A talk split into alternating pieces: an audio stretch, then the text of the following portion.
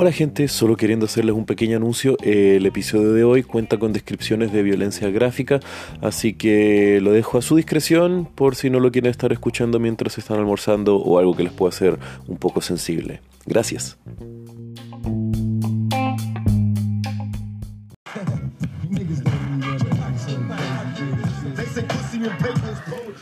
Hola mi gente, buen día. Bienvenidos a otro episodio de Mañanas con Leo. Soy su anfitrión, Leo. Miércoles 14 de noviembre. ¡Uh! ¿Cómo se sienten mi gente? ¿Cómo están sus cuerpos? Un tema muy controversial y sensible para algunas personas, me lo imagino. Y esto se debe a que muchas veces las expectativas de la sociedad que tienen sobre nosotros, sobre qué tan alto y qué es lo atractivo o qué tan esbelto tenemos que ser, es algo bastante fuerte sobre muchas de las personas. Pero al mismo tiempo yo digo, qué hermoso el poder desarrollar nuestros cuerpos y mejorar nuestra salud realizando ejercicio de forma regular, poder sentir cómo la fuerza crece en nuestros cuerpos es genial. Y eso debería ser algo que nosotros deberíamos estar persiguiendo, la búsqueda constante de una mejor salud mediante el ejercicio. Es algo hermoso y noble. Y encuentro que todos nosotros deberíamos, como dije, estar realizando esto de una forma u otra. Pero también no es simplemente la, la única excusa para hacerlo de salud, sino que también mucha gente lo hace un poco por vanidad o no solamente vanidad, sino que porque se quieren ver bien. Y si es algo que nace de ti mismo, si tú quieres mejorar el cómo te ves para lo que algo que te haga a ti feliz, súper bien. Lo que es realmente negativo es claramente cuando es por una fuente externa que nosotros estamos modificando nuestro cuerpo. Y encuentro que todos los extremos en este sentido son malos. Dejarte llevar totalmente y que el cuerpo te pase a, dar la cuenta no es bueno, pero también el sobreexigirte y estar haciéndote daño o estar buscando alternativas que no son saludables para hacer mejorar tu cuerpo, también puede serlo. Así que siempre es algo que tenemos que controlar y nunca transformarlo en una obsesión. Y hablando de obsesiones, hoy les quiero contar no una, sino que distintas historias que he estado leyendo al respecto de cómo me deja a mí muy perplejo el impacto que se puede desencadenar de algo que nosotros estamos escuchando cada vez más y más, que son las fake news. Y bueno, como dice su nombre en inglés, el concepto que usamos es este anglicismo, fake news, significa literalmente noticias falsas. ¡Wow! Y eso es lo que ahora estamos viendo más y más en la era de la comunicación instantánea y digital, donde prácticamente todos los humanos en el planeta tienen un smartphone en sus manos. Significa que tienen acceso de datos, ergo acceso a Internet y a toda la información del mundo. Pero gran parte de las personas que tienen este acceso a smartphones no son muy hábiles con Internet o no entienden las amenazas y sutilezas de maniobrarse por el complejo mundo digital. Entonces, en distintas comunidades alejadas donde ya la educación es precaria, pero la penetración digital existe, porque es mucho más fácil llevar un celular y transmitir desde un satélite un plan de 3G que llevar un colegio entero y tener la infraestructura para poder educar a las personas, lamentablemente estamos viendo casos como esto. Y el impacto de la fake news va más allá de a veces de los grandes acontecimientos que vemos, como la intervención rusa en las elecciones norteamericanas, o en alteraciones de políticas públicas, o qué sé yo, sino que a veces van en ejemplos más aterrizados que terminan en muertes y linchamientos públicos que se son desencadenados por rumores y falsas informaciones y al mismo tiempo las personas al no tener muchas veces educación y acceso a esta información asumen que todo lo que le está diciendo es verdad porque muchas noticias y rumores falsos comienzan a poblar y replicarse por plataformas como WhatsApp donde un par de fotos y un mensaje de texto o un audio son ahora noticias y así es como comienzan estos rumores. Imagino que ya más de alguno de ustedes ha recibido algo familiar, posiblemente eh, en algún grupo donde hay distintas personas de su familia, algún tío, alguna abuela manda esto, algún audio diciendo que se viene alguna catástrofe, algún tipo de asalto, crimen o que el gobierno está haciendo algo mal. Y no hay fuentes, no hay respaldo, no hay confianza sobre esa información y no es un medio oficial para nada. Es como el equivalente al siglo XXI de un rumor que uno escucha así de la vecina. Pero debido al contexto y al formato digital, es mucho más fácil hacerlo ver como si que fuera alguna información de alguien que ha descubierto algo o una información que no quieren que tú sepas. Entonces, esto es increíble atractivo y hace que las personas le crean muchas veces a estas noticias falsas. Y es debido a esta incapacidad de discernir los datos sin fuentes como algo falso o verídico que muchas personas han caído en la trampa de estas fake news.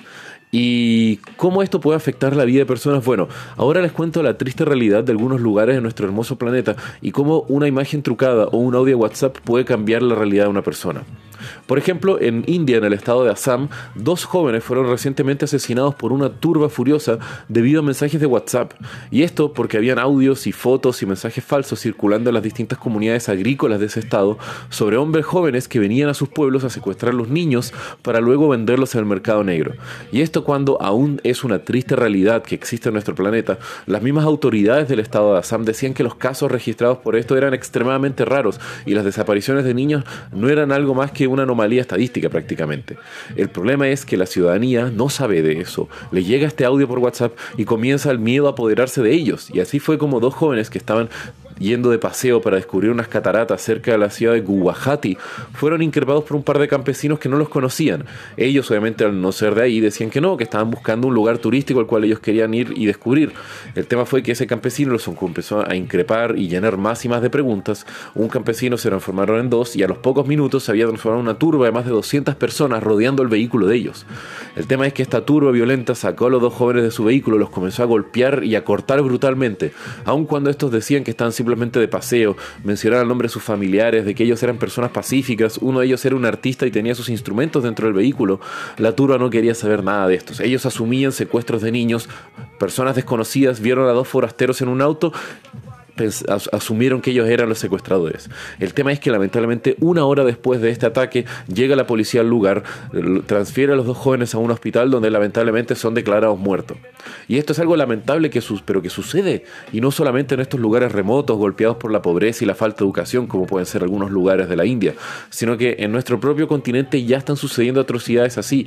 Por ejemplo, en el pueblo de Acatlán, en el estado de Puebla, en México, dos hombres habían sido arrestados por leves disturbios y fueron llevados a la el tema fue que detrás del vehículo que los transportaba había un grupo de personas que estaba persiguiendo el vehículo gritando de que estos hombres eran en realidad secuestradores de niños y que los estaban vendiendo para tráfico de órganos sin ninguna justificación ni información oficial.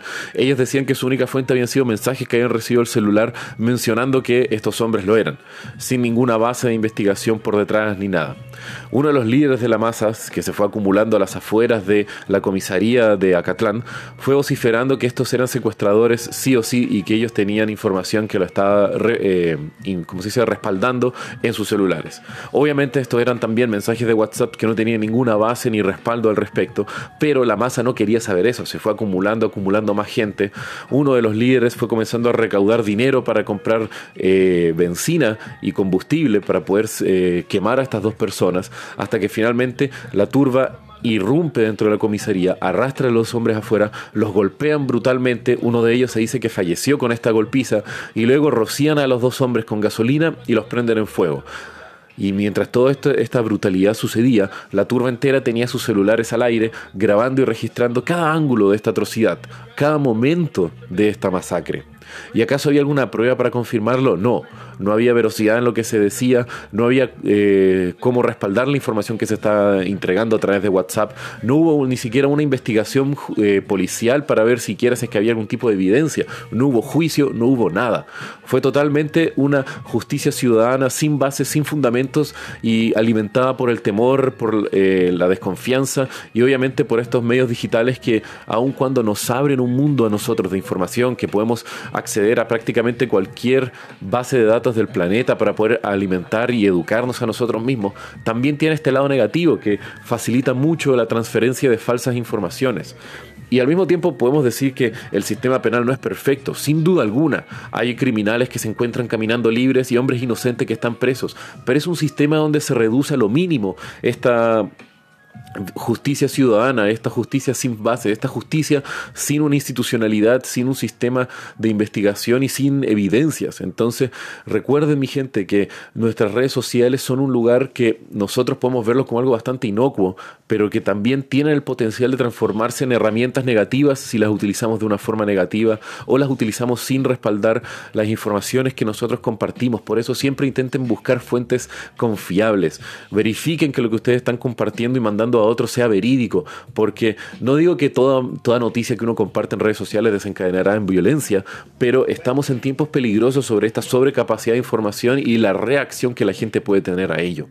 Y bueno, mi gente, si quieren saber más de lo que se ve el día de hoy, pueden ver los links en la descripción del episodio y como ya saben, que tengan un muy buen día. Los quiero, mi gente. Besos.